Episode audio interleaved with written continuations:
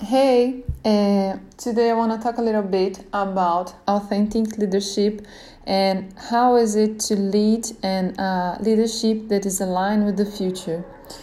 Uh, the first thing is that thinking about future as I don't have any kids yet, I thought about my nieces um, and those uh, were some kind of advices that I would like to give to them. The first one is stick to what you really believe and go after it. This is also meaning to follow your heart um, as you will uh, go through life. You will learn to you will need to learn how to communicate and this also means to learn how to ask difficult questions because questions are the only way that we can change a situation and we can offer our view to to something that we we are not aligned to, to, to be able to change and everything. And then uh, in every situation learn to learn the point fast uh, even if it's positive or if it's not positive, something uh, that you will not repeat, but try to learn fast the, the lesson.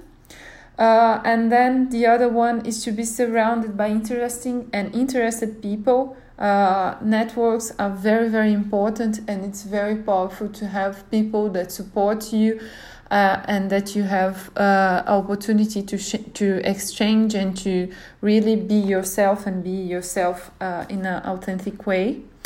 Uh, this also is linked to uh, learn to make new friends and to make friends in a deep, authentic, and true way. Uh, also, anything we do, we need to sell it.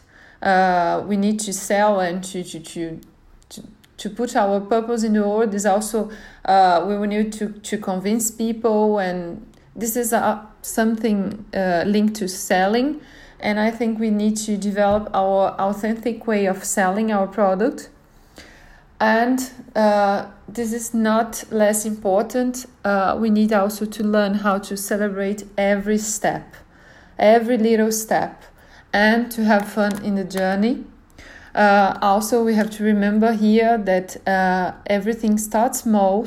Uh, if we if we look to nature, uh, the first thing we prepare the soil, and then we throw the seeds, and then the sprouting begins.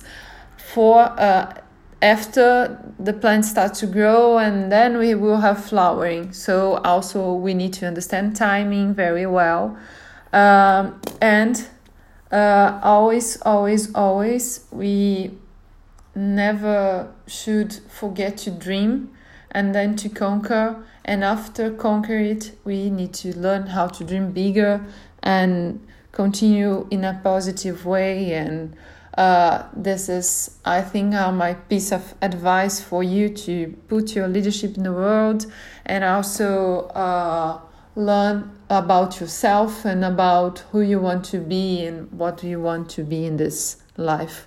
Thank you and see you next.